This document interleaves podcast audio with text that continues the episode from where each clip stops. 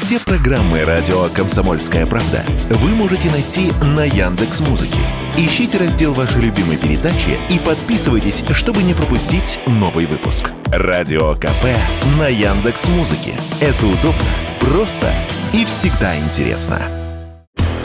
Российские курьеры, доставщики продуктов и готовой еды стали зарабатывать больше, сообщают аналитики портала зарплата.ру. Если в июле прошлого года их заработок составлял в среднем по стране 45 тысяч рублей, то сейчас на треть больше, то есть около 60. Причиной надбавки стал выросший спрос на их услуги. Всего за полгода, по данным той же зарплаты.ру, он вырос на 65%, больше, чем в полтора раза. О том, насколько сытно кормят доставщиков их ноги, курьеров расспросили авторы YouTube-канала «Разборщик».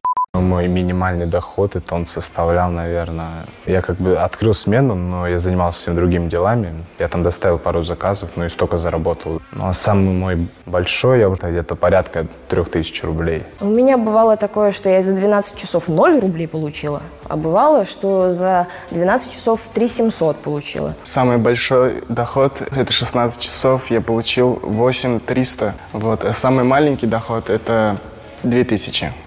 Особенно вырос спрос на курьеров в таких регионах, как Омская, Томская, Тюменская, Новосибирская и Кемеровская области. Почти вдвое больше вакансий за полгода. Вероятно, отказаться от походов в магазин сибиряков побудил суровый сибирский климат. Кроме того, рост числа вакансий можно объяснить и распространением простудных заболеваний в некоторых регионах.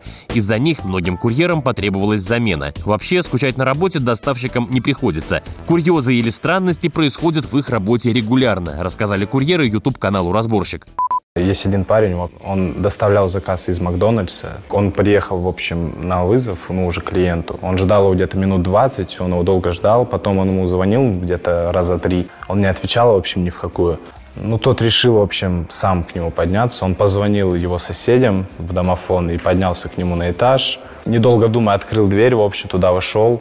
Ну и наблюдает такую картину. Лежит там девушка на диване, в общем, ну и там мужчина на ней. Ну, там понятно, что происходит, да я отношу заказ, передо мной просто какой-то латиноамериканец в оранжевых трусах, и все. Это, это не самое приятное зрелище. Лучше бы люди в одежде принимали заказы. Как сообщалось ранее, униформу курьеров все чаще стали носить преступники. Желтая или зеленая куртка плюс яркая коробка за плечами оказались хорошей маскировкой для тех, кто обносит продуктовые супермаркеты, ворует велосипеды из межквартирных тамбуров и распространяет закладки с наркотиками, вызывая при этом минимум подозрений. Василий Кондрашов, Радио КП.